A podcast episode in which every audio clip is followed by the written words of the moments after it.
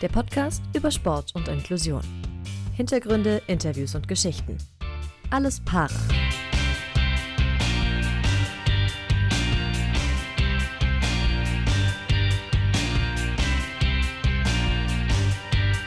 Herzlich willkommen zurück. Äh, Alles Para, Folge Nummer 5 der Podcast äh, für Sport und Inklusion. Und äh, Folge 5, äh, Jahreszeit Nummer 5. Es ist die fünfte Jahreszeit, äh, Anfang, Mitte Februar. Aber der Karneval wird ausfallen. Ne? Für uns in Köln äh, ist das natürlich äh, so ein bisschen tragisch, aber die Straßen, die Clubs, die Säle, die werden leer bleiben, keine Umzüge, alles nur äh, rein digital. Und ähm, ja, so sind wir auch heute wieder zusammen, zu dritt digital. Äh, Philipp in der Kölner Südstadt. Moin, Philipp.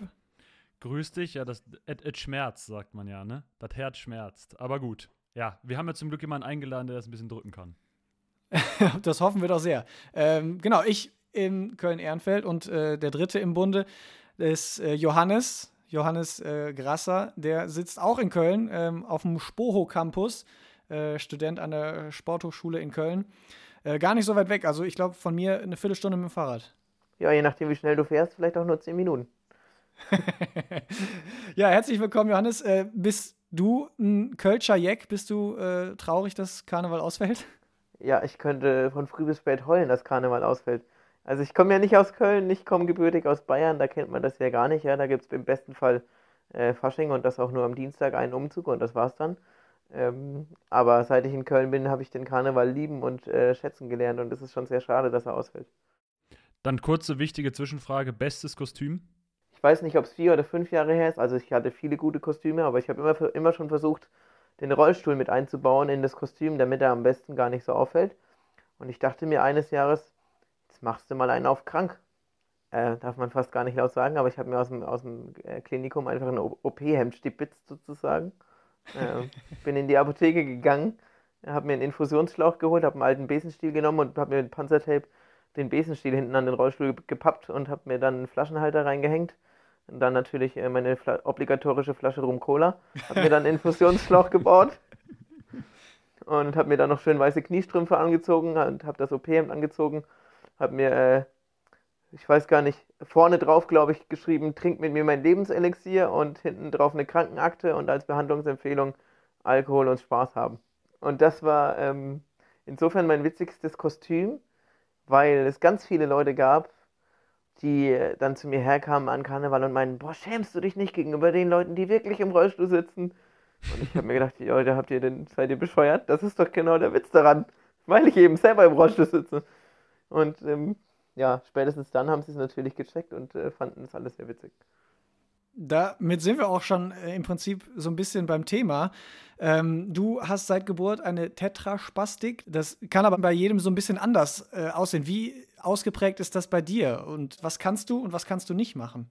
Eine Tetraspastik bedeutet so gesehen eine Art Teillähmung. Eine Art deswegen, weil einfach durch eine Fehlstörung im Gehirn oder im Zentralnervensystem die Grundmuskelspannung zu hoch ist.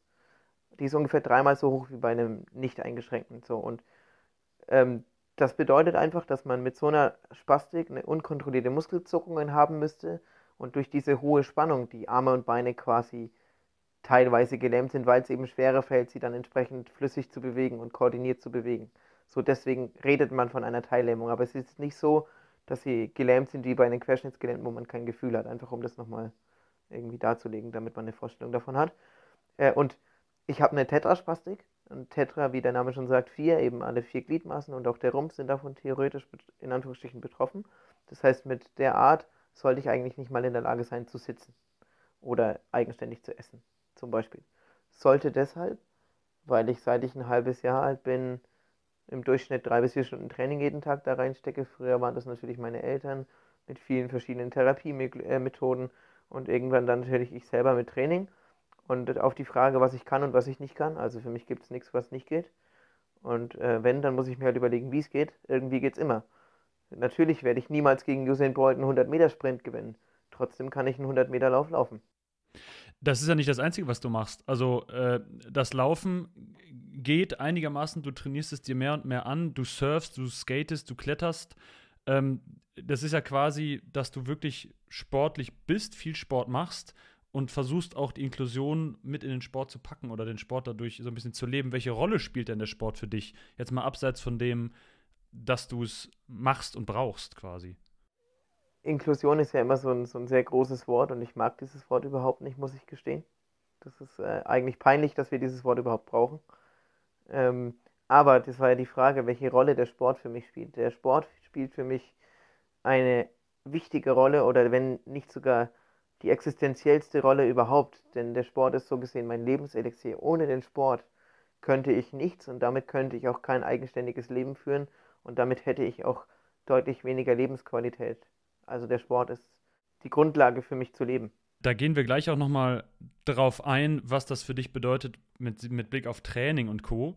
Ähm, du bist ja im Moment auch damit verbunden, ich sage jetzt mal in Anführungszeichen, beruflich, also du studierst es und hast es studiert, gehörst damit zu dem unter 1% der Studierenden mit Beeinträchtigung an der, an der SPOHO, also an der Sporthochschule. Ähm, findest du die Sporthochschule, die in Köln ist, ist da so ein bisschen so ein Vorbild? Nee, tatsächlich überhaupt nicht. Das ist eine klare Antwort, weil es unter 1% ist oder weil andere Sachen nicht so sind, wie sie sein könnten oder sollten? Das tut mir fast ein bisschen leid, dass diese Antwort so hart ist. Ähm, ich habe, muss ich jetzt schon sagen, zum Glück die Erfahrung machen können in Australien im Jahr 2012, weil ich dort studieren durfte. Und ich beziehe das jetzt mal nicht nur auf die Sporthochschule, sondern generell auf die deutschen Universitäten. Ähm, und da ist die Sporthochschule leider nicht ausgenommen. Ähm, ich finde, dass sie deshalb kein Vorbild sind, weil man nach wie vor leider das Gefühl hat, oder ich zumindest das Gefühl habe, man kann das ja nicht pauschalisieren, aber ich für meinen Teil das Gefühl habe, dass es irgendwie nicht so richtig gewollt ist, dass man in Deutschland ähm, Sport studiert, wenn man im Rollstuhl sitzt. Ähm, es sei denn, man würde vielleicht Medaillen gewinnen, weil einfach in meinen Augen dafür die, die Grundvoraussetzungen nicht wirklich gegeben sind und ich habe mir fehlt auch oft so ein bisschen der Wille, das auch wirklich umsetzen zu wollen oder wirklich ändern zu wollen, weil dadurch, dass ich den Vergleich mit Australien habe, ich werde dazu auch später vielleicht noch kommen, mit welchen einfachsten Mitteln es in Australien möglich war, solche Barrieren und Hindernisse abzubauen und es dadurch Leuten mit Handicap einfacher zu machen, zu studieren, generell und vor allem auch Sport zu studieren. Auf Australien wollten wir auf jeden Fall noch zu sprechen kommen. Aber dann äh, erklär doch mal kurz, wie ein Sportstudium bei dir aussieht. Also, wir haben ja auch beide tatsächlich an der Spoho studiert. Ähm, in erster Linie würde man natürlich jetzt denken, wie funktioniert so ein sportpraktischer Kurs? Schwimmen, Turnen, Leichtathletik, äh, Fußball, was auch immer da äh, alles anfällt. Also, wie das Sportstudium bei mir abgelaufen ist, ist ein bisschen ähm, differenziert natürlich zu einem nicht eingeschränkten, sage ich jetzt mal so. Ich habe das vielleicht vorweg, ich habe nicht den ersten Bachelor an der Sportschule studiert, sondern in München. Ähm, und zwar war es so, dass ich dann teilweise die Prüfungen ersetzt habe. Das heißt, ich habe zum Beispiel jetzt als, als Beispiel einen 10.000 Meter Lauf mit 50 Kilometer Radfahren ersetzt. Ich habe bestimmte Disziplinen, die bestimmte Anforderungen hatten, wie Kraftausdauer zum Beispiel, gab es bestimmte Wahlmöglichkeiten und dann habe ich zum Beispiel halt Klettern gewählt wo auch alle gesagt haben, das geht nicht, wo ich aber überzeugt davon war, wenn ich mir das versuche anzutrainieren, ist das möglich. Und das hat zum Beispiel funktioniert. Das steht und fällt aber immer sehr stark damit, wie die einzelnen Dozenten bereit sind, sich auf sowas einzulassen, weil letzten Endes ist es auch meine Aufgabe in dem Fall, gerade weil es eben so wenig Erfahrung gibt von Seiten der Dozenten, weil sie zum Beispiel nicht wissen, wie geht man mit so jemandem um, weil sie es noch nie hatten. Ja, in München zum Beispiel ist das ja und auch hier in Köln, ich bin ja nach wie vor, nach über acht Jahren, der Einzige mit so einer Behinderung, der Sport studiert. Europaweit so. Oder mit der Schwere von Behinderung, das muss man dazu sagen, mit dieser Form. Ähm, und dadurch gibt es natürlich auch wenig Erfahrung. Und dann ist es ähm, natürlich auch meine Aufgabe, zu den Dozenten zu gehen, hey, guck, das und das kann ich so und so könnten wir das umsetzen. Und dann braucht es aber auf der Gegenseite auch die Bereitschaft der Dozenten zu sagen, ja, wir probieren das und wir machen das. Und ganz oft war es zum Beispiel leider so, dass ich häufig bei praktischen Sachen, wo ich in, meiner, in meinen Augen auf jeden Fall hätte mitmachen können, wenn, wenn man es ein bisschen angepasst hätte, nicht mitmachen durfte, weil es dann hieß, aus versicherungsrechtlichen Gründen ist uns das zu riskant. Und was ist das zum Beispiel, was in Australien einfach so an, an Grundlage anders ist? Nur als Beispiel. Ähm, in Deutschland, wenn du nicht so schnell schreiben kannst und du sitzt in der, in der Uni im Kurs, dann ist es in der Regel dein Problem, ob du die Mitschriften kriegst oder nicht. Ob du hinterherkommst. In Deutschland mittlerweile geht das ja einfacher. Damals war das noch nicht so einfach. kriegst du für Prüfungen mehr Zeit. Aber wenn du jetzt zum Beispiel, weil du langsamer läufst wie ich, auf Toilette musst in der Prüfung und deswegen keine drei Minuten brauchst wie du äh, oder jemand anders, sondern vielleicht 15 Minuten, einfach weil du viel länger brauchst, bis du zur Toilette gelaufen bist und von der Toilette wiederkommst, ist das dein Problem. Dann geht das halt von deiner Zeit ab. Egal, ob du wegen deiner Behinderung länger brauchst oder weil du noch eine Runde im Pausenhof gedreht hast. In Australien kam ich an die Uni und dann wurde ich erstmal ins Disability Office zitiert. Allein das sagt schon sehr vieles aus. Ein Office mit mindestens zehn Mitarbeitern, die nur für sowas zuständig sind. Als ich dort ankam, wussten die schon über meine ähm, Einschränkung Bescheid, zumindest grob, hatten sich medizinisch damit also auch schon auseinandergesetzt und haben dann eben ganz konkrete Fragen gestellt. Wie sieht das aus bei dir in der Uni, wenn du äh, mitschreibst in den Kursen? Kommst du hinterher oder bist du zu langsam? Dann habe ich gesagt, ja, ich bin zu langsam, aber warum fragt ihr das eigentlich? Weil in Deutschland hat es ja nie jemand interessiert. Das war ja immer mein Problem. Ja, ist kein Problem, dann kriegst du eben sogenannte Note-Taker. Und ich so, was kriege ich dann? Ja, Note-Taker, das sind Studenten, die sowieso schon mit dir im Kurs sitzen, die von der Uni eine Aufwandsentschädigung gezahlt kriegen, dafür, dass sie mitschreiben und dann, nachdem sie mitgeschrieben haben, das per E-Mail an das Disability Office schicken. Die lesen das ganz kurz quer nach Rechtschreibfehlern und dann kriegst du abends um 19 Uhr zu jedem Kurs am Tag deine fertigen Notizen per E-Mail geschickt. Und das andere Beispiel bei Prüfungen, und das, das sind dann so Sachen, und das ist alles innerhalb von einer halben Stunde in Australien passiert, und für mich war das ein Traum. Dann hieß es ja, wenn du länger brauchst zum Schreiben, dann brauchst du ja auch bei Klausuren länger. Dann kriegst du 100% Zeitzugabe, kein Problem. So, das bedeutet dann in Australien wäre eine Klausur 9 Stunden für mich oder 10 Stunden gegangen, ja. Und in Deutschland ja theoretisch auch. Und jetzt kann sich jeder normale vorstellen, wenn ich kann am Laptop nicht so schnell schreiben wie mit der Hand und trotzdem ist es für mich extrem anstrengend durch die Muskelspannung.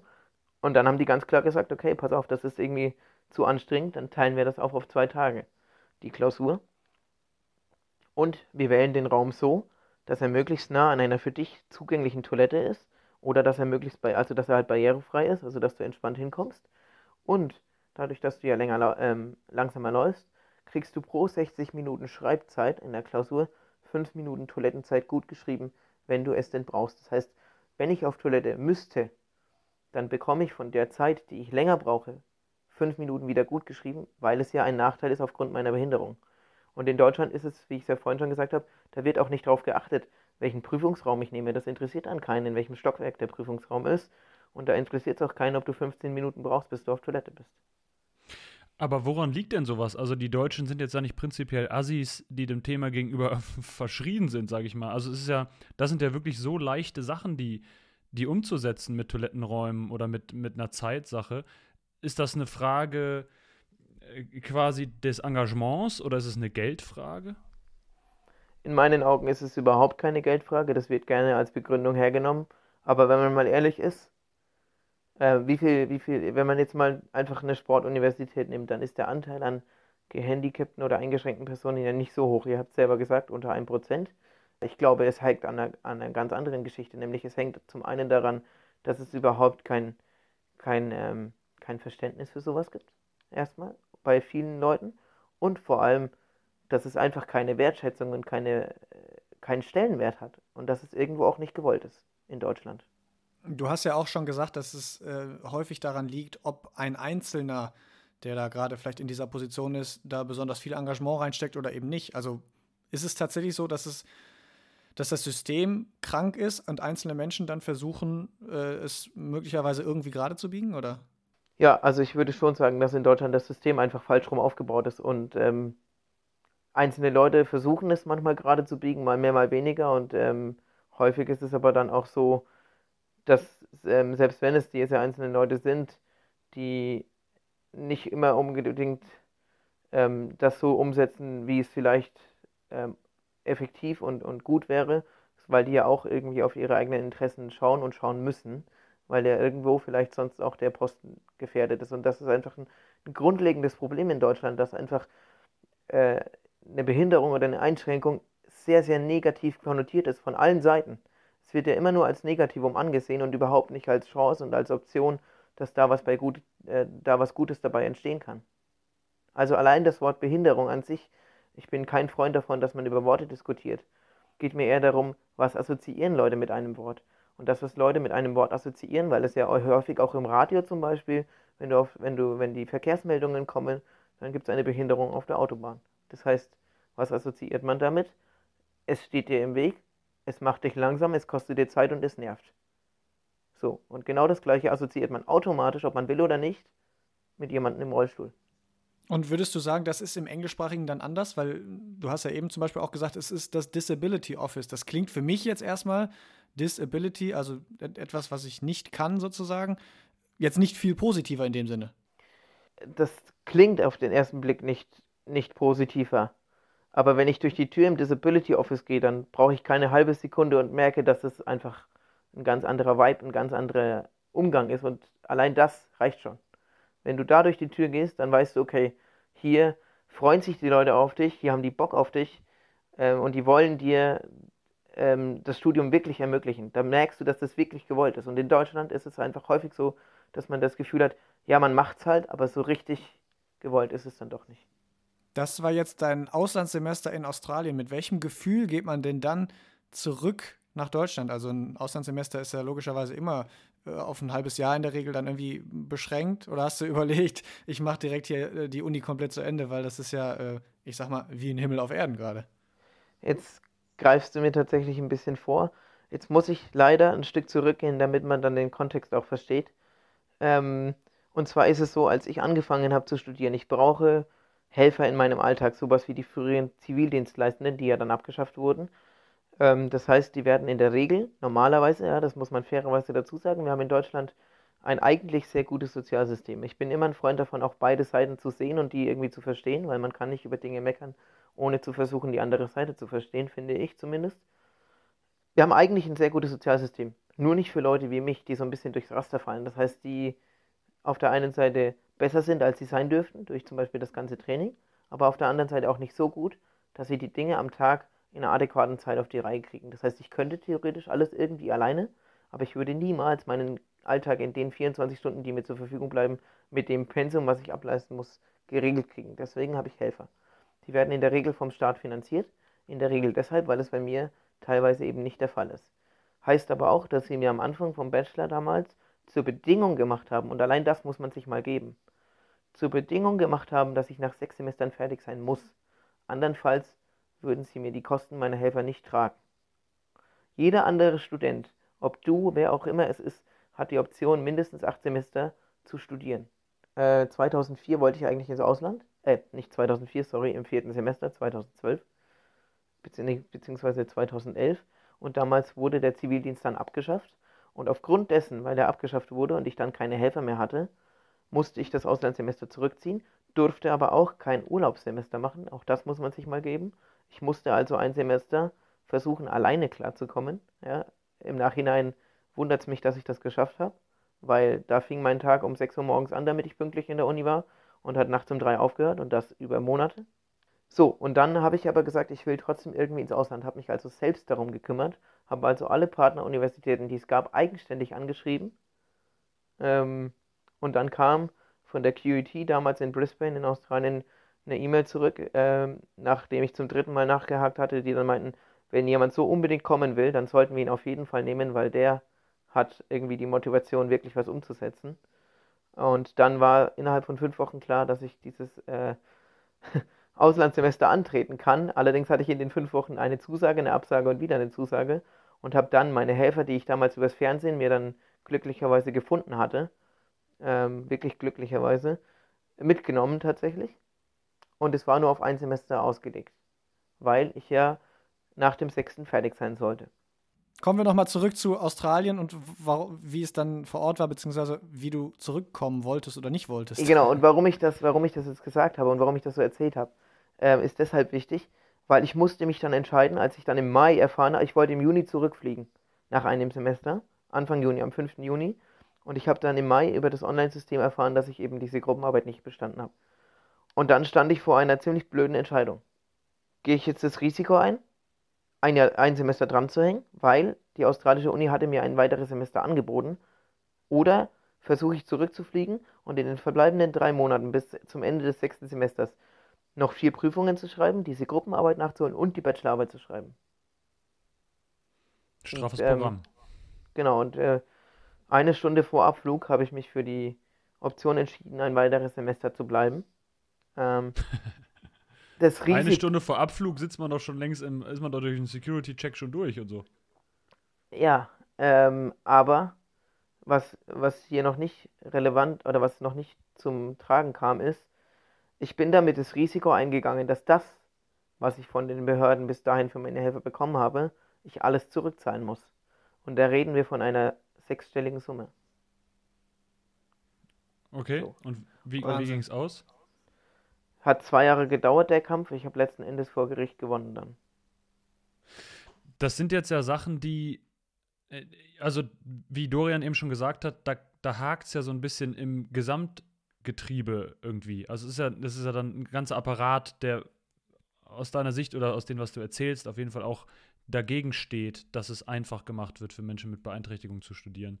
Wie ist das denn im Einzelnen? Also, wenn jetzt die Dozenten oder die Mitstudierenden, die sind dir doch gegenüber offen oder spürst du da auch was anderes oder einen anderen Umgang als jetzt in Australien? Jetzt lassen wir mal die Mitschriften ja, beiseite. Ja, ja. ja. Ähm, fehlt ja noch die kurze Antwort von, von Dorian. Ähm, tatsächlich, als ich zurückkomme aus Australien, ähm, es war das erste Mal in meinem Leben, dass ich wirklich geweint habe, zurück nach Deutschland zu kommen. Ähm, ich wollte definitiv nicht zurück nach Deutschland. Ich hätte auch dort bleiben können. Ähm, und das ähm, überträgt sich auch auf die Kommilitonen, um jetzt zu der Frage zurückzukommen. Ähm, ich habe immer gesagt, ich habe mich in Australien das erste Mal in meinem Leben normal behandelt gefühlt. Und zwar vollumfänglich. So, ich habe leider auch in Deutschland nach wie vor die Erfahrung gemacht und das Gefühl, dass es natürlich nicht bei allen Leuten so, aber bei vielen, dass es den Leuten immer noch sehr, sehr schwer fällt, mit Leuten mit Handicap normal umzugehen. Und das finde ich sehr schade. Ich kann das ein Stück weit verstehen, weil natürlich, wenn man keine Erfahrung damit hat und nicht weiß, wie man mit sowas umgehen soll, hat man oft Angst. Ja, das ist auch normal und das ist auch legitim und deswegen ist es dann auch meine Aufgabe, äh, den Leuten so ein bisschen die Angst zu nehmen. Aber was ich sehr schade finde, dass vor allem Leute, die mich auch länger kennen, dass es selbst den Leuten oft schwerfällt und das ist sehr, sehr schade, weil tatsächlich bei all den Hindernissen und Hürden, die es in dem System gibt, ist diese soziale Ausgrenzung viel, viel schlimmer.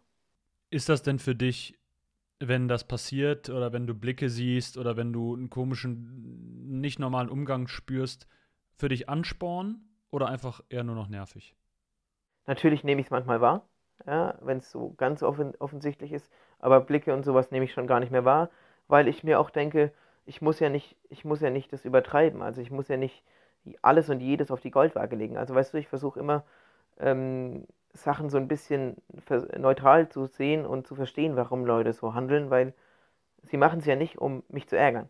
So, sie machen es ja aus Angst, aus Angst, was falsch zu machen, aus ähm, keinen Erfahrungen, aus vielleicht schlechten Erfahrungen, whatever. Ähm, und es ist aber weniger nervig als eher sehr, sehr frustrierend und traurig machend tatsächlich. Johannes, wir haben, äh, wobei, wo ich Johannes sage, äh, Johannes oder Johnny, was ist dir eigentlich lieber? Ach, John, Johnny klingt eigentlich witziger, passt eher zu mir. Passt, passt eher zu dir? Ja. Kommt, kommt der Name dann äh, auch aus dem Auslandssemester oder wie ist das? Ja, tatsächlich kommt der eigentlich daher, weil ich irgendwie Johannes gefühlte 10 bis 20 Mal diktieren, äh, buchstabieren musste, bis sie ihn verstanden haben. Und irgendwann war es mir dann zu nervig, dann hieß ich halt Johnny. okay, äh, dann sagen wir jetzt auch einfach mal Johnny. Oder vielleicht wechseln wir uns auch ab, wie auch immer. Alles gut. Äh, wir haben jedenfalls in unserem äh, Podcast äh, zwei Kategorien. Die erste ist äh, die folgende hier: Talking Tacheles. Die heißt Talking Tacheles. Und äh, da geht es darum, dass wir Fragen stellen wollen, dir natürlich, die ja, die vielleicht nicht ganz so einfach von der Zunge gehen, wo man äh, sich vielleicht ein bisschen überwinden muss. Also ich glaube, sie sind jetzt nicht dramatisch schlimm, aber äh, es sind vielleicht nicht die Fragen, die man sich ähm, bei der ersten Begegnung normalerweise stellt. Die wir uns aber vielleicht trotzdem stellen und dir jetzt auch damit. Ähm, stellst du dir manchmal die Frage, warum ich? Warum musste mir das passieren sozusagen? Ich habe mir die Frage, warum ich tatsächlich das ein oder andere Mal gestellt, aber ich sage mir auch in der nächsten Sekunde, stopp, falscher Weg, da geht es nicht weiter, äh, dann musst du halt was dafür tun, dass es besser wird. Weil, also ich habe mir dieses Mindset, das klingt jetzt so easy und einfach, ja, ich habe mir das über Jahre antrainiert, weil es macht keinen Sinn, äh, darüber zu hadern, warum ich, weil damit komme ich nicht vorwärts. Nichtsdestotrotz würde ich lügen, wenn ich mir diese Frage noch nie gestellt hätte. Und vielleicht direkt daran anschließend, ähm, die Motivation, die du ja aus dem Sport ziehst und aus der, aus die, die Kraft, die du daraus ziehst, hast du dich mal gefragt, was du damit alles machen könntest, wenn du eben nicht die Einschränkung hättest? Also, das ist ja, ist ja wahnsinnig, was du auf die Beine stellst, trotz der Ein Beeinträchtigung. Ja, ich, ich habe mir tatsächlich äh, die Frage andersrum gestellt. Ich habe mir mal die Frage gestellt, wäre ich überhaupt so sportlich und so zielstrebig ohne meine Behinderung? Und das glaube ich nämlich nicht. Ich wäre bestimmt sportlich, aber ich wäre definitiv nicht so zielstrebig und so straight motiviert. Also ich bin schon jemand, wenn's, wenn, wenn was nicht funktioniert, dann gebe ich nicht auf, sondern dann suche ich nach zehn Möglichkeiten und zehn anderen Wegen, bis es geht und äh, bis ich was akzeptiere, dass es nicht geht, muss schon ganz schön viel passieren. Hat man ja auch, um das nochmal kurz einzuwerfen und nochmal den Bogen kurz, ganz, ganz kurz zurückzuspannen zur, zur Sporthochschule. Ähm, du hast ja auch einen Weltrekord äh, äh, geschafft, quasi, ne? Äh, du bist äh, vom äh, 7,5 Meter Turm mit dem Rollstuhl ja, gesprungen, beziehungsweise der Rollstuhl ist dann hängen geblieben und du bist ins Wasser geflogen. Ähm, das sind aber dann schon ja Momente, wo irgendwie dann sowas möglich gemacht wird, was vielleicht ja auch nicht normal ist, oder? Das wäre ja nicht jetzt auch nicht an jeder Uni gegangen, unabhängig davon, dass das natürlich eine, eine Sportuni ist, wo dann mal so ein Becken mal eben da parat steht. Ja, natürlich hatte man an der Sporthochschule einfach die Voraussetzungen, aber dieser Sprung ist nicht entstanden, weil ich Bock hatte auf so einen Sprung, sondern der ist tatsächlich aus dem, aus genau dem Grund entstanden, weil ich irgendwann die Schnauze voll davon hatte, dass irgendwie die Leute eben nicht normal mit mir umgehen und dass ich sozial eben nicht eingebunden bin und mir dann irgendwann dachte, boah, ey, wenn meine normalen Bemühungen, so den Leuten zu zeigen, hey, ihr müsst keine Angst haben, wenn ich auf die Schnauze falle und ihr so und ihr könnt auch Witze über mich machen und wenn das alles nicht funktioniert, dann muss ich hier vielleicht mal was machen, was den Leuten mal wirklich auf eine bisschen provokante Art und Weise und auf eine humorvolle und positive Art und Weise zeigt, hey, auch jemand mit Handicap kann Dinge, die ihr auch könnt, auch wenn ihr glaubt, das geht nicht. Und es muss was sein, was die Leute so ein bisschen eben provoziert. Und dann war ich mal schwimmen und habe dann den Sprungturm gesehen und dann ist mir die Idee eigentlich direkt geboren. Und äh, aber zu deiner Frage möglich gemacht, ja, aber das hängt ganz stark auch von einzelnen Personen ab. Und ich habe mir sehr gut überlegen müssen, mit ähm, zu wem ich mit dieser Idee gehe. Denn es gab durchaus nicht viele, die das gut geheißen haben, dass ich das gemacht habe. Äh, daran anschließend würde ich, würd ich direkt noch was fragen. Also einmal, wer äh, das mal bei YouTube oder Google eingibt, kann sich das mal angucken. Äh, ist Wahnsinn, weil die Schnüre da oben gespannt sind auf dem Turm, um den Rollstuhl festzuhalten, damit er nicht hinter dir auf dich drauf fliegt, quasi im Wasser. Ähm, wie du sagst, da waren Leute daran beteiligt, Helferinnen und Helfer. Äh, hast du denn, und um jetzt wieder zu der Kategorie von uns alle, Talking Tacheles zurückzukommen, den gegenüber, empfindest du den gegenüber auch manchmal Undankbarkeit? Also bist du manchmal genervt, Nein. weil Sachen nicht funktionieren oder so? Ich bin eigentlich nicht von Leuten, die mir helfen, seltenst genervt, wenn Dinge nicht funktionieren.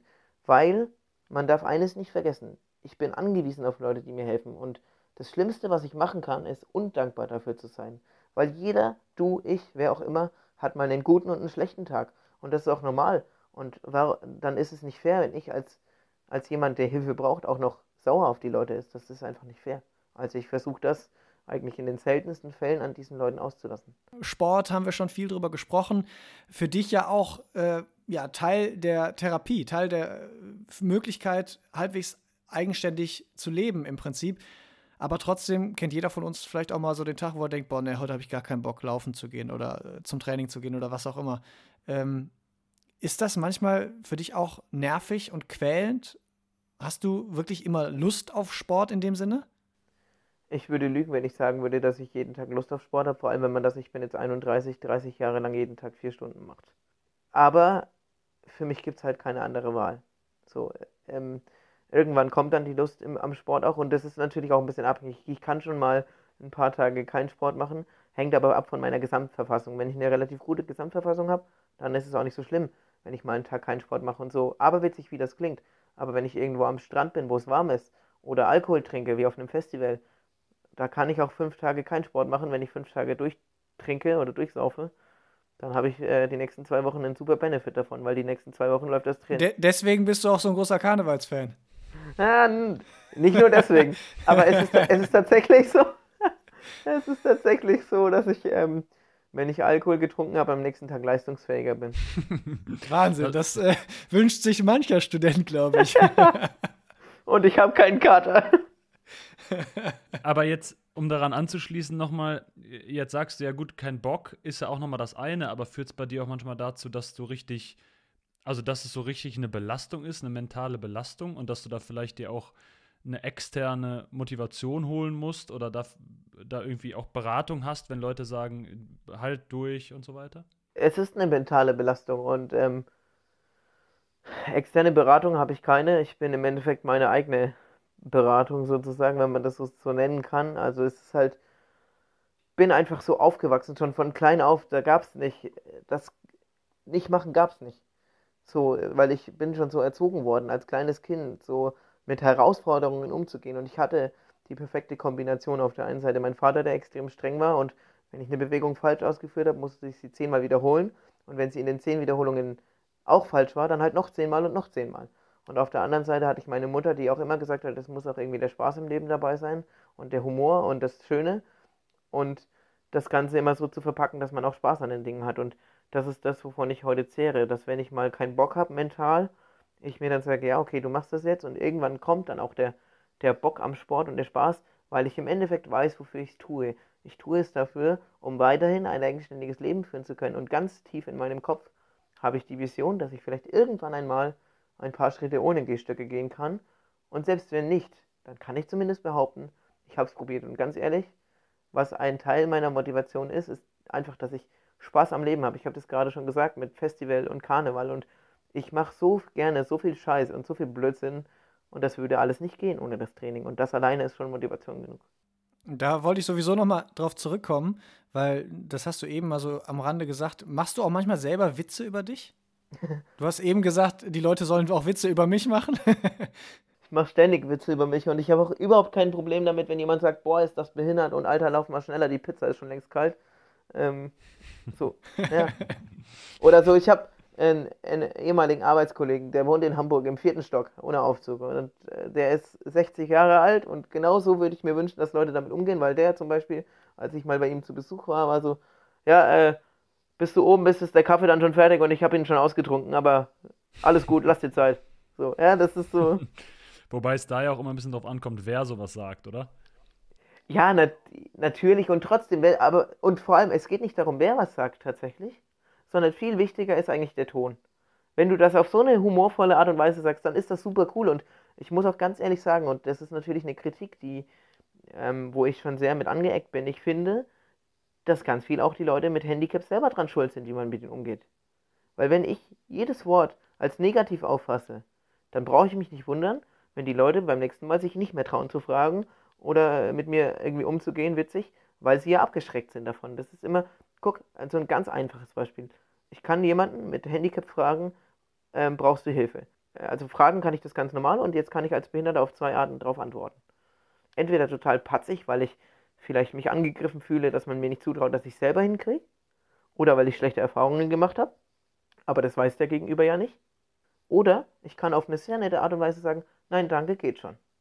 Bei welcher Art der Antwort würdest du beim nächsten Mal den Behinderten wieder fragen? Die lassen wir jetzt mal jeden Zuhörerinnen und Zuhörer für sich beantworten. Ich denke aber, die, da ist es logisch. Aber ist denn da die, äh, also das hört man natürlich wirklich oft oder haben wir in Gesprächen, die Dorian und ich jetzt hatten, auch oft gehört, dass Leute, Menschen mit Beeinträchtigung sagen, sie wollen das nicht, dass man immer Hilfe angeboten bekommt. Ja, aber das finde ich schwierig. Das finde ich sehr schwierig, weil das ist fast ein bisschen gemein. Sorry, dass ich dich da unterbreche. Äh, weil das ist fast ein bisschen gemein, weil du musst dir mal überlegen.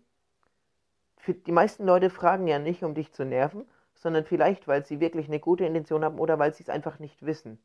Du weißt ja nie, warum das jemand fragt und warum kann man nicht einfach mal davon ausgehen, dass dass die Person das wirklich fragt, um, um aus Interesse, das ist ja Punkt 1, und weil sie dir vielleicht wirklich helfen will. Und dann ist es ja, wie gesagt, immer noch der Ton. Wenn ich das als, als fragende Person sehr, sehr vorwurfsvoll formuliere, dann verstehe ich das, dass man sich komisch vorkommt und dass man nicht immer Hilfe angeboten bekommen will, weil man sich quasi in Anführungsstrichen degradiert fühlt oder, oder minderwertig sozusagen. Ja, das ist ja dann häufig die Argumentation. Aber auf der anderen Seite ist es fast unfair, weil ich kann nicht auf der einen Seite als jemand mit Handicap erwarten, dass man mich gleich behandelt, aber dann mich eben konträr dazu verhalten. Weil wenn sich jemand das Bein bricht, dann frage ich auch ganz normal, kann ich dir helfen? Du hast es gesagt, äh, der Ton macht die Musik und jetzt kommt eine wirklich schlechte Überleitung. ähm,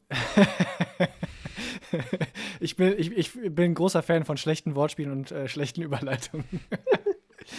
äh, wir, haben, wir haben gelesen, ähm, du warst äh, feiern und dir ist im Club äh, die Krücke oder die, die Krücken, mit denen du unterwegs bist, geklaut worden. Ähm, da fasst man sich doch an den Kopf. Also mit was für Mitmenschen ist man da unterwegs? Ja, tatsächlich. Da habe ich mir echt gedacht, wie bescheuert können Leute sein. War auch nicht so geil, weil das war in, in Frankreich bei den Hochschulmeisterschaften. Und das hat natürlich dann einen doppelt blöden Zusammenhang, weil, ja, äh, mit einer Krücke komme ich nicht wirklich vorwärts, weder im Bungalow noch am Strand. Aber auch dafür hat man dann halt, muss ich dann halt Lösungen finden und ich nehme sowas mit Humor, auch wenn es natürlich super nervig ist. Aber dir ist es ja auch mal in, in Köln passiert, in einem, äh, in einem ja. Kölner Club. Ähm, ja. Wie häufig ist man denn solchen, wir nennen es jetzt mal Alltagsanfeindungen ausgesetzt? Das kommt drauf an. Also ähm, eigentlich nicht so häufig. Äh, also sowas, dass mir die Stöcke geklaut werden, kommt jetzt nicht so häufig vor. Schon hin und wieder, natürlich, so in äh, so generellen Alltagsanfeindungen ist schon häufig. Aber auch da ist es halt die Frage, wie gehe ich denn damit um? Weil, ne, wenn ich, wenn ich, wenn ich jedes kleine bisschen komplett an mich ranlasse, dann mache ich mich natürlich auch angreifbar.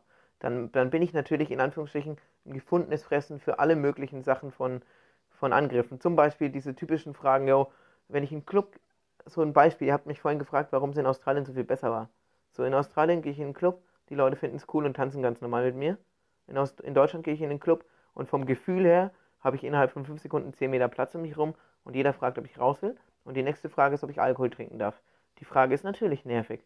Äh, also entweder muss ich dann halt humorvoll darauf antworten, auch wenn ich sie komisch finde. Und dann ist auch so, so geil, ganz oft kommt von, von weiblicher Seite nicht so nach einer Stunde Gespräch, sondern am besten schon als erste Frage, sag mal, wie ist denn das eigentlich bei dir mit Geschlechtsverkehr? Kannst du überhaupt Geschlechtsverkehr haben? Da muss ich sagen, fehlt mir teilweise immer noch die, äh, eine passende Antwort drauf, weil mich das jedes Mal noch so überfährt. Natürlich, manche Dinge sind doof und die schlucke ich dann manchmal runter. Da wäre es vielleicht besser, humorvoller drauf zu reagieren. Aber wie reagierst du denn tatsächlich dann in solchen Situationen? Also, ähm, du hast gesagt mit Humor, aber. Ja, in der allerersten Sekunde bin ich nach wie vor immer noch, ich bin eigentlich sehr schlagfertig, nur in solchen Situationen bin ich in der allerersten Sekunde immer noch perplex, weil ich mir denke, äh, meistens kommt dann so, ja, darfst du überhaupt Alkohol trinken? Aber gehört das für dich dann in eine andere Kategorie als die Fragen, äh, dass man Hilfe anbietet? Also könnte ja. man da nicht auch sagen, die Leute wissen es nicht besser? Nee. Warum ist das für dich anders? Das ist einfach nur dreist, oder? Ja, genau. Das ist nur, das ist dreist, weil wenn ich, weil es ist ein Unterschied, ob ich jemanden, der augenscheinlich eine Einschränkung hat, frage, ob ich ihm aufgrund seiner Einschränkung diese Einschränkung erleichtern soll durch Hilfe, oder ob ich diese Einschränkung ausweite auf alles andere, nämlich auf sein, auf sein Aussehen, auf sein ja, in dem Fall jetzt Alkohol trinken, feiern, ähm, Sexualleben, whatever, das ist eine ganz andere Kategorie. Das ist richtig, das ist schon dreist. Es ist eine, und da, auch da macht aber der Ton wieder die Musik. Es ist ein Unterschied, ob ich diese Frage als erste Frage stelle oder ob ich mich mit der Person drei Minuten unterhalte und man dann in dem Thema drauf kommt. Wenn mich dann jemand fragt, hey, wie ist denn das eigentlich, dann ist es vielleicht was anderes. Weißt du, weil man dann eine Konversation geführt hat. Aber wenn man quasi von vornherein Dinge ausschließt. So, das ist einfach dreist. So, das ist nicht, das hat nichts mit dem anderen zu tun. Würdest du sagen, es gibt sowas wie Diskriminierung gegenüber äh, Menschen mit Beeinträchtigung? Also jetzt auf dieser, ich sag mal, sehr persönlichen Ebene? Nein, ich würde es keine Diskriminierung nennen, weil das wäre zu unfair. Weil trotzdem auch bei all diesen Fragen immer dieses, diese Komponente mitschwingt, dass man vielleicht keine Erfahrung hat und das eine mehr, und da, äh, das hat natürlich wieder was mit der Politik in Deutschland auch zu tun und wie das Ganze verkörpert wird. Viele Leute wissen ja viel zu wenig und ähm, dann wird den Leuten ja suggeriert, okay, das und das kann jemand mit einer Einschränkung nicht. Deswegen, ich würde es nie keine Diskriminierung nennen, weil mir das zu hart wäre. Ich würde mir einfach nur wünschen, und das ist so mein Appell an alle, geht normal mit den Leuten um, nehmt die als normal an, weil wenn was nicht funktioniert, sagen es euch die Leute schon. Spätestens, wenn du jemanden aus dem Rollstuhl schmeißt, sagt er dir schon, ja, mach's am besten das nächste Mal nicht mehr wieder. Jetzt ist natürlich, äh, sind natürlich nicht alle so schlagfertig vielleicht wie du oder gehen damit so offensiv um wie du. Ne? Das ist natürlich auch immer ein Unterschied, weil äh, ne, da der eine oder andere sich dann oder die eine oder andere sich da auch viel mehr gekränkt ja. fühlt, als du es jetzt da vielleicht, Ne? Das ist auch immer eine, eine persönliche Ja, das Frage. stimmt. Um das noch ein bisschen einzuordnen, vielleicht so eine ganz kurze ähm, Zusatz noch. Was ich tatsächlich schlimm finde, ist dann eher so dieses, diese Sache, wenn man es jetzt auf diese Ebene äh, belässt, dass ganz viele dann wissen wollen, ja, wie ist das denn? Also so im Detail auch. Ja, und wenn sie dann alles wissen, dann bin ich irrelevant für die Leute. Und das ist das viel Schlimmere. Alles wissen zu wollen, aber dann irrelevant zu sein danach. Und das ist so, das ist viel schlimmer. Und das ist diskriminierend. Passiert dir das häufig? Ja. In welchem Zusammenhang? Also natürlich, wenn, wenn man ausgeht, schon auch, aber auch eben in einem, in einem Arbeitszusammenhang ganz oft auch. Wenn Leute was brauchen, so ungefähr, ja, dann von meinem Know-how und so, dann, dann kann man mit, mit mir plötzlich eine Konversation führen und einen auf Best Friend machen und ansonsten bin ich quasi irrelevant. Mhm. Und das ist schon, und das ist das, muss ich sagen, das tut viel, viel mehr weh, weil das ist das, was weh tut, nicht integriert zu sein, nicht in, wirklich dabei zu sein, auf, eine, auf kaum einer Geburtstagsparty eingeladen zu sein, außerhalb meines Helferkreises, eigentlich keine Freunde außerhalb meines Helferkreises zu haben. Das ist das, was weh tut. Das ist das, was schlimm ist. Und nicht, ob mich jetzt jemand fragt, ähm, ja, darfst du Alkohol trinken oder nicht. Natürlich ist es schade und auch das, ne, wenn, oder nehmen wir mal dieses Clubbeispiel, wenn jetzt ein Mädel mit mir tanzen würde, auf so eine Art, wie sie mit einem anderen Typen vielleicht tanzt, dann wäre bei dem anderen Typen klar, okay, da läuft vielleicht was. Und bei mir ist es meistens so, in 99,9% der Fälle ist es halt so, ja, ich mache dem armen kleinen Behinderten mal eine Freude und schmiede ein bisschen Honig ums Maul, aber ich weiß für mich, dass da nicht mehr sein wird, weil ich komme damit nicht klar und ganz häufig ist es eher, und das erschreckt mich so ein bisschen, gar nicht mal die Person selber, die damit vielleicht ein Problem hat, sondern häufig die Freunde oder die, die Leute da drumherum, quasi sich vor denen rechtfertigen zu müssen, warum ich mit so einer Person Kontakt habe, zum Beispiel, oder vielleicht sogar mehr. Hast du da schon mal was gegen gesagt dann? Tatsächlich selten bis gar nicht, aus zwei Gründen. Aus dem einen Grund, weil mir in dem Moment jedes Mal, auch wenn ich eigentlich schlagfertig bin, mir dann da einfach, ich weiß nicht, was ich darauf sagen soll, weil es mich trotzdem immer noch trifft. Und das ist aber gut, dass es mich trifft, weil wenn es mich nicht mehr treffen würde, dann ähm, wäre ich so abgestumpft, dass mir die, die nötige Empathie, um Leute zu verstehen, fehlen würde. Aber du könntest ja auch in die Offensive gehen. Also du machst das ja bei vielen anderen Themen, dass du vorpreschst. Ja, natürlich. Ich habe mir schon immer gedacht, ja, du musst dir was zurechtlegen, was du darauf antwortest. Und jedes Mal habe ich mich wieder dabei ertappt, dass ich es in dem Moment nicht schaffe. Ich wollte gerade sagen, also vorbereiten geht gar nicht auf sowas, ne? Nee. Mhm. Und das ist das Schlimme, weil es überfährt dich einfach so schnell in dem Moment. Du kannst in der Sekunde, weil es dich eben trifft, wenn es mich irgendwann nicht mehr trifft, geht es vielleicht, aber wenn es mich nicht mehr trifft, ist es vorbei, weil dann, dann ist diese ganze Thematik vorbei, weil dann bin ich so verbittert und frustriert, dass, was ich nie sein möchte, dass es keinen Sinn mehr macht, darauf zu reagieren, weißt du? Wahrscheinlich äh, hast du recht. Wahrscheinlich ist es gut, dass du nicht schon eine vorgefertigte Standardangriffsantwort ja. hast, weil dann hättest du damit ja so ein bisschen abgeschlossen und wärst so, ja. okay, ist für mich, ist, ist wieder das Gleiche, es passiert jetzt wieder das, ich sag wieder das, dann passiert wieder das. Ja, genau. Und, das, und, und ich meine, so es ist, ja nicht sein. ist natürlich schon auch so, dass es ganz häufig so ist, dass, dass ich einfach dann so gesehen immer leer ausgehe, was natürlich schade ist, weil tatsächlich, so blöd wie das klingt, ich bin auch ein Mensch, ich habe auch, äh, klingt jetzt blöd, ja, aber ich habe auch Bock auf Nähe und was auch immer äh, da einfach dazugehört als junger Mensch. So, und das, das geht einfach gar nicht, äh, geht häufig nicht in die Köpfe der, der Leute rein und und auch da äh, ist es meine Aufgabe, humorvoll damit umzugehen und den Leuten die Angst zu nehmen. Und das klappt mittlerweile besser als noch vor ein paar Jahren, aber ist natürlich schwierig. Und weil es natürlich auch häufig als Negativum angesehen ist. Ich habe es ganz oft zum Beispiel im, im, im Club erlebt. Ja, du kannst doch nicht mit einem Rollstuhlfahrer tanzen. Es gibt genügend andere Typen, die äh, cool aussehen, aber doch nicht mit einem Rollstuhlfahrer. Dass, das, dass du gehört hast, dass das welche gesagt haben. Ja, die Freundinnen zum Beispiel zu einer Person. Wenn ich zum Beispiel mit, äh, mit einem Mädchen getanzt habe, dann kam zum Beispiel die Freundin hat die dann weggezerrt und hat genau das dann zum Beispiel gesagt. So, und auch da fehlt mir in der Sekunde dann einfach die Antwort drauf. Das wird langsam besser, aber das ist genau das. Ich glaube, bei mir wird es eine Mischung aus, dass man einfach verbittert ist und sauer und einfach dann teilweise vielleicht auch gar keine Lust hat, was dem entgegenzuschleudern, weil man es einfach unnötig und assi findet, oder? Es ist gar nicht eher das Verbittert. Also klar, es geht natürlich ein ganz kleines bisschen in Richtung Verbittert irgendwann, wenn das immer wieder passiert. Aber es ist eher das Enttäuscht und Traurig sein, weil man einfach ja, weil es einfach schade ist, weil man in dem Moment sich denkt, hey, ich bin doch einfach nur eine Person und nicht, nicht nur der Rollstuhl. Weil du wirst in diesem Moment und auch im Alltag ganz häufig werde nicht ich gefragt, sondern meine Helfer. Ich werde halt häufig nicht als Johnny gesehen, sondern häufig wird halt nur der Rollstuhlfahrer gesehen. Jetzt geht's um dein Mindset. Bist du erster Verlierer oder zweiter Gewinner? Ich könnte mir vorstellen. Definitiv ein Gewinner. erster Verlierer oder zweiter Gewinner? Erster Verlierer oder zweiter Gewinner ist jedenfalls auch der Name unserer nächsten Kategorie. äh, da geht es äh, um so klassische Entweder-Oder-Fragen, äh, die wir dir äh, vor den Kopf werfen und äh, du antwortest möglichst schnell. Ja, okay. Surfen oder Skaten? Scheiße, ist das gemein. Surfen. Behinderung oder Beeinträchtigung? Beeinträchtigung. Rollstuhl oder Rollbrett? Wenn das Rollbrett ein Skateboard ist, dann Rollbrett. Nehmen wir das. Äh, Klettern oder Kiten? Alter, Kiten habe ich noch nie gemacht. Hätte ich Bock drauf. Mach ich.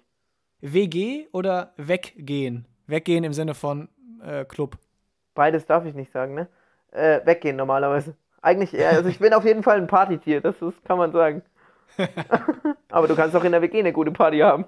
Das stimmt. WG-Partys sind meistens sogar äh, die besten. Ähm, Fish and Chips oder Currywurst? Boah. Ja, wenn es eine geile Currywurst ist, dann die Currywurst. Kaugummi oder Kauderwelsch?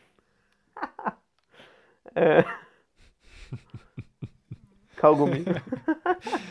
äh, Text oder Sprachnachricht? Sprachnachricht. Und Brisbane oder belgisches Viertel? Brisbane, definitiv. Muss man dazu sagen, belgisches Viertel ist äh, so das Ausgehviertel, Hipsterviertel hier in Köln. Ja, ja, aber definitiv Brisbane. Du hast mal gesagt, dass, und du hast es auch eben im Podcast schon mal so sehr ähnlich umrissen, ähm, dass dir immer klar war, äh, wenn du was aus deinem Leben machen willst und vorankommen willst, musst du was dafür tun. Ja. Dass das so deine Motivation so ein bisschen ist. Und du hast eben auch schon kurz gesagt, es ist irgendwo in deinem Kopf, dass du vielleicht mal Schritte gehen willst ohne eine Gehhilfe. Wie realistisch ist das für dich? Ich habe es schon mal geschafft. Wie lang? Ungefähr 30 Meter und zwar als ich 2012 zum Auslandssemester in Australien war. Ähm, gegen Ende. Da hat aber das Gesamtsetting einfach sehr gut gepasst. Ähm, ich habe mich dort sehr wohl gefühlt. So. Aber ähm, zu der Frage, wie realistisch das ist in meiner aktuellen Verfassung würde ich sagen, ist es relativ unrealistisch, weil ich einfach seit ähm, vier Jahren ungefähr mit etwas kämpfe, was ich nicht wegbekomme. Man muss sich vorstellen, ähm, bei der Spastik ist es so, dass es sich ungefähr im Durchschnitt alle sechs Wochen wieder verändert, der Körper. Und dann muss ich ungefähr wieder zwei, äh, so sechs bis acht Wochen trainieren, um das wieder wegzukriegen. Und dann hält das so ein, zwei Monate und dann sucht sich der Körper wieder eine andere Stelle, wo es wieder schief und krumm wird. So, das ist normal und das war aber vor vier Jahren ungefähr so, dass der Rumpf die Stelle war. Und der Rumpf ist extremst schwer wegzutrainieren, weil er keinen physikalischen Fixpunkt darstellt. Bei den Beinen, bei den Armen hast du immer die Schulter oder die Hüfte als physikalischen Fixpunkt, kannst irgendwelche Gurte nutzen, um dich irgendwo hinzuziehen. Beim Rumpf geht das nicht. Den Rumpf kannst du in jede Richtung bewegen und im, wenn du den irgendwo einbindest, dann quetscht du dir irgendwann die Luft ab. Und das macht es sehr schwer. Das heißt, aktuell ist es generell einfach schwierig und aus der aktuellen Sicht ist es relativ unrealistisch. Heißt aber nicht, dass es nicht geht. Und ich könnte mir durchaus vorstellen, wenn es so weitergeht, wie es jetzt gerade läuft, habe ich schon die Chance, es nochmal zu probieren, in ein, zwei Jahren vielleicht ein paar Schritte zu schaffen. Aber es wird jetzt nie so sein, dass ich mal easy 100, 300, 400 Meter laufen kann. Du hast gesagt, das äh, ist, seit vier Jahren oder vor vier Jahren passiert mit dem Rumpf. Ähm, das heißt, seit vier Jahren arbeitest du im Prinzip auch daran, das zu verbessern. Wie, wie viel hat es sich sozusagen schon verbessert? Es gab viele Ups und Downs und ich war leider die letzten zweieinhalb Jahre sehr häufig und sehr schwer verletzt, tatsächlich auch deshalb, weil man muss sich auch vorstellen, alles, was über der Belastungsgrenze läuft, physi ähm, physikalisch und physisch und auch psychisch, nur das ist langanhaltend gegen die Spastik. Und das birgt aber immer das Risiko, vor allem je älter man wird, dass irgendwann irgendwas kaputt geht. Ähm, und es hat sich so gesehen noch nicht so viel verbessert, weil tatsächlich zum Beispiel das Radfahren musste ich vor vier Jahren aufgeben. Das ist eine meiner Hauptsportarten. Musste ich genau deshalb aufgeben, weil ich zu schief auf dem Fahrrad saß. Ähm, in anderen Dingen hat sich jetzt wieder verbessert, aber zum Beispiel das Fahrradfahren reicht geht noch gar nicht und es geht aber sehr, sehr, sehr langsam. Aber es ist zumindest so, dass ich jetzt mittlerweile Tage habe, an denen ich relativ gerade stehe. Nicht jeden Tag, aber ab und zu. Ich finde ehrlich gesagt, zwei Jahre du hast gesagt ein bis zwei Jahre, finde ich jetzt auch gar nicht so finde ich gar nicht so weit weg. Also ich hätte jetzt gedacht, du redest von, das ist so dein Hauptziel, irgendwann mal ein paar Schritte gehen zu können. Aber ich finde zwei Jahre, es klingt lang, aber ich finde, das ist relativ nah. Oder ist es für dich was, wo du sagst, ja, ja, da, da kommen sowieso dann nochmal zwei Jahre dran und nochmal zwei, weil wieder Genau, und das oder? ist genau das Ding. Das ist jetzt, man muss ja bedenken, je älter ich werde, desto höher wird der Aufwand, um meinen Status zu erhalten. Das heißt, wenn ich heute bei vier Stunden bin, dann bin ich vielleicht in fünf Jahren bei fünf Stunden Training. Und ähm, und vielleicht gehen manche Dinge dann einfach nicht mehr, weil irgendwann kommen meine Gelenke, meine Bänder, meine Sehnen dazu. Ähm, weiß ich nicht. Ich habe Glück, dass ich äh, durch den ganzen Sport noch so fit bin. Das kann aber auch einfach sein, dass es in zwei Jahren deutlich schlechter ist als heute. Es kann sein, dass es in zehn Jahren nicht mal ansatz. Es kann sein, dass es nie wieder klappt. Wenn man mich realistisch fragen würde, würde ich aktuell es schon so einschätzen. Es ist zwar mein Ziel, aber realistisch betrachtet glaube ich nicht, dass ich es zumindest in Deutschland nochmal schaffe.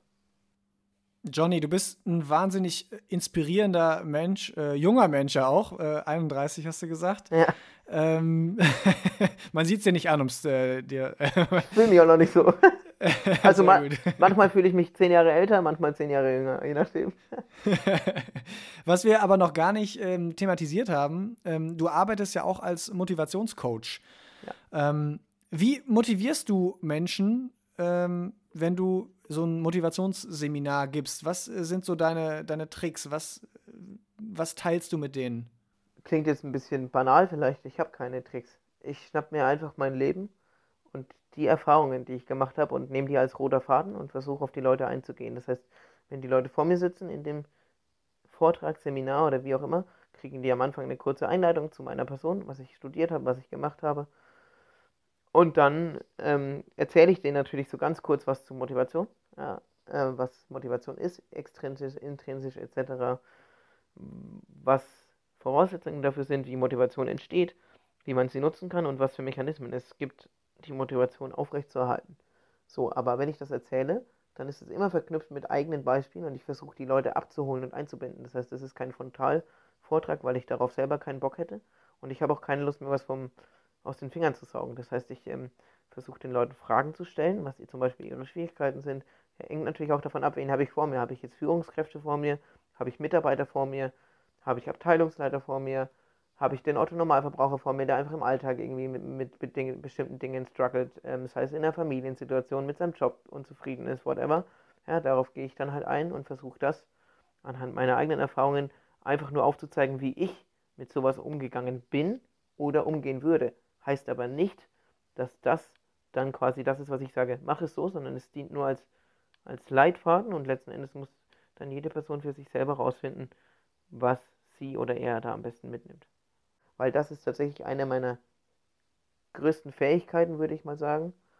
Ähm, einfach kreativ zu sein und wenn es eben nicht geht, sich neue Wege zu suchen und neue Möglichkeiten. Weil, und das kann ich auch jedem mitgeben, jede noch so kleine Chance, die sich bietet, einfach erstmal zu nutzen, unabhängig davon, ob sie vielleicht einen direkten positiven Benefit hat oder nicht. Das wird man später mal merken. Und selbst wenn nicht, dann hat man sie genutzt und wer weiß, wofür es dann gut ist. Schauen wir mal nicht ganz so weit in die Zukunft. Äh, du willst äh, dieses Jahr noch nach Rio fliegen. Philipp war schon da. Äh, der, der Zuckerhut ist der große Traum. ich, ich überlasse euch beiden mal die Bühne. ja, Philipp, kannst du mir was dann erzähl mal. also ge geklettert bin ich nicht. Das hatte mehr mit Fußball-WM 2014 tatsächlich zu tun. Boah, ist das frech. Ja, das ist frech. Deswegen will ich sie auch gar nicht weiter ausführen, sondern erzähl du mal lieber, denn äh, letztes Jahr musstest du den Plan verschieben. Kann es dieses Jahr stattfinden? Bist du zuversichtlich? Ich bin zuversichtlich, aber ob es natürlich stattfinden kann, weiß aktuell ja niemand wegen Corona. Äh, wir hoffen es natürlich, weil es natürlich auch sonst schwierig wird. Also der Plan ist äh, einfach auf den Zuckerhut in Rio de Janeiro zu klettern. Ist tatsächlich auch wieder nicht auf meinem Mist gewachsen und da sind wir wieder bei dem Punkt, zu allem Ja zu sagen. Ähm, das ist nämlich eine meiner Schwächen, also eine meiner Stärken, aber auch gleichzeitig eine meiner Schwächen, dass ich eigentlich zu allem erstmal Ja sage und mir dann denke, so, hättest du mal nicht Ja gesagt. ähm, also, aber gut, wer sagt auch zum Zuckerhut Nein? Ja, ja, äh, aber das, äh, der Zuckerhut an sich ist erst nach dem Jahr entstanden. Also es ist, ähm, also, war so, ja, ja. Was war es vorher hier? Äh, der Hügel im Stadtwald in Köln oder was? Nee, nee, nee, nee. Schön wäre es. Also entstanden ist das, als ich 2019 im Februar auf der ISPO war. Das ist eine Messe für Kleidung, da ging's, war ich wegen der Kleidungsentwicklung und habe da einen ehemaligen Zivi von mir getroffen, der in der Schulzeit Zivi bei mir war. Äh, und der arbeitet bei Adidas im Outdoor-Bereich und dann hat er am Ende gefragt, so sag mal, kletterst du eigentlich noch und hast du schon mal überlegt, auf irgendeinen Berg der Welt zu klettern? Und dann habe ich so gesagt, ja, schon, aber irgendwie kein Geld und kein Equipment und so und kein Team. Und dann hat er so gesagt, ja, dann überleg dir doch mal ein Konzept und dann schauen wir mal, ob wir das umgesetzt kriegen. Und dann bin ich tatsächlich direkt am nächsten Tag hier zu mir am Limmer an der Sporthochschule, die Berg, ähm, und äh, Kletterdozentin, habe gesagt, hey, ähm, folgende Idee steht im Raum. Hast du eine Idee, welcher Berg in Frage käme? Äh, ich bräuchte die Bedingungen am besten nicht so mega schwer. Es müsste ein Berg sein, wo wir, wo wir gut hinkommen und wo man auch oben ankommt. Und es müsste warm sein, weil die Wärme für meine Beweglichkeit eine, gute, eine große Rolle spielt. Und am besten, das war mir dann schon klar, weil ich mir dann Gedanken drum gemacht habe, nachts schon, äh, ein Berg, den fast jeder kennt, weil es wäre ja sinnvoll, da drumherum einen Film zu packen oder generell irgendwas drumherum zu packen, um im Kontext zu Inklusion und oder halt im Kontext, dass Leute mit Handicap oder, oder whatever irgendwie eine bessere Akzeptanz haben, das zu verpacken. Und dann hat sie, habe ich gesagt, ja, du kannst dir das ein paar Wochen überlegen. Und dann hat sie innerhalb von drei Sekunden gesagt, ja, ich bin auf jeden Fall dabei, geile, geiles Projekt. Ich war da zwar noch nie, aber wie wäre es eigentlich mit dem Zuckerhut in Rio? So. Und äh, man muss dazu wissen, dass das eigentlich die Faust aufs Auge war, weil ich habe versucht, 2016 bei den Paralympics in Rio anzutreten mit dem Fahrrad. Das hat nicht geklappt, weil das Equipment nicht entsprechend entwickelt werden konnte, leider. Aufgrund meiner veränderten Verfassung. Das heißt, der Traum von Rio ist damals geplatzt. Und dass sie dann genau mit dem Zucker in Rio als Idee kam, war halt eine bessere Geschichte, konnte man da nicht haben. Und so ist das entstanden. Und dann war relativ schnell klar, dass wir äh, noch einen Nebenkletterer brauchen. Also ich, einen Kletterer an der Wand, der mir hilft. Das ist Paul, der auch ein äh, Freund und Helfer hier ist. Und noch einen Physiotherapeuten, der auch klettern kann. Und dann war innerhalb von 24 Stunden das Team komplett. Und jetzt ist es tatsächlich so, dass wir mittlerweile so weit sind, dass wir 71 Films aus Köln haben, die sich entschieden haben, dazu einen 90-minütigen Dokumentar-Kinofilm zu machen, eine TV-Version, eine Webserie vorher und ähm, idealerweise auch ein Buch um dieses Projekt. So. Das ist äh, Wahnsinn, das wird medial ausgeschlachtet. ja, Moment, Moment, Dorian, es ist fast ausgeschlachtet, aber ihr habt noch keine Audio-Live-Berichterstattung und da kommen wir ja, ins Spiel. Die fehlt noch. Wir würden, wenn es okay ist, mitkommen nach Rio. du. Also, es wäre jetzt nicht schlimm. Wenn ihr da Bock drauf habt, gerne. und, und falls nur noch ein Platz frei ist, dann kriege ich den, weil Philipp war schon. das könnt ihr dann untereinander ausmachen, da halte ich mich raus. Johannes, Johnny, es war auf jeden Fall äh, sehr, sehr unterhaltsam mit dir, sehr lustig und wirklich äh, inspirierend und spannend mit dir zu sprechen. Und äh, du weißt es noch nicht, aber du erfährst es jetzt. Bei uns ist es Tradition, der Gast hat immer das letzte Wort. Das oh, heißt, ja. überle überleg dir, was du gleich noch äh, zu erzählen hast und vielleicht eine Message hinten raus, wie auch immer. Aber ich glaube, Philipp, wir sind durch, Folge 5. Es hat wieder Spaß gemacht. Auch von meiner Seite nochmal vielen Dank, äh, Johnny, bevor wir gleich an dich übergeben.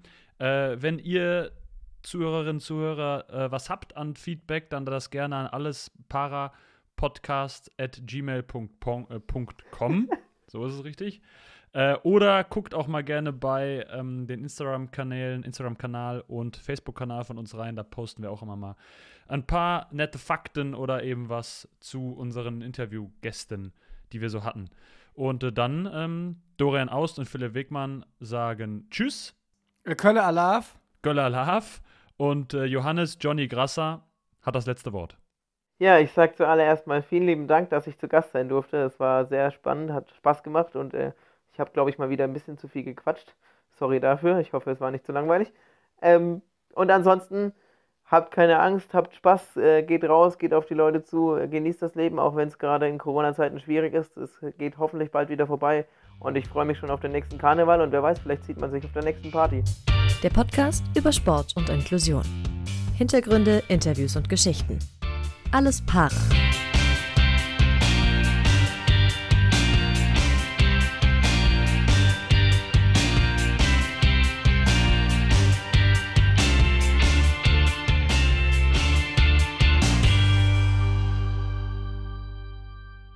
Wie baut man eine harmonische Beziehung zu seinem Hund auf? Puh, gar nicht so leicht. Und deshalb frage ich nach, wie es anderen Hundeeltern gelingt, beziehungsweise wie die daran arbeiten.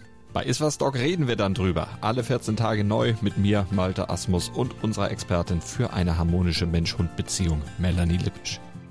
Iswas Dog mit Malte Asmus. Überall, wo es Podcasts gibt.